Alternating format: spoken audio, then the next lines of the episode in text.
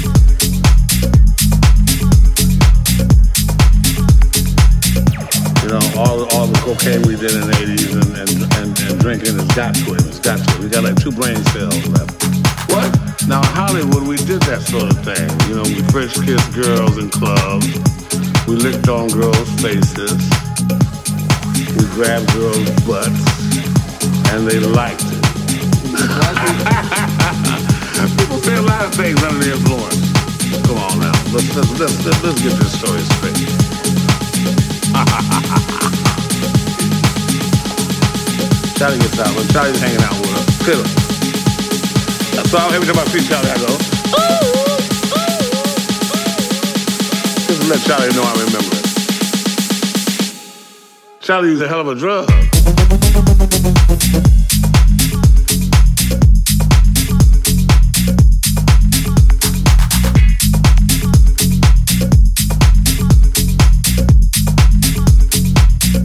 I must be losing my mind.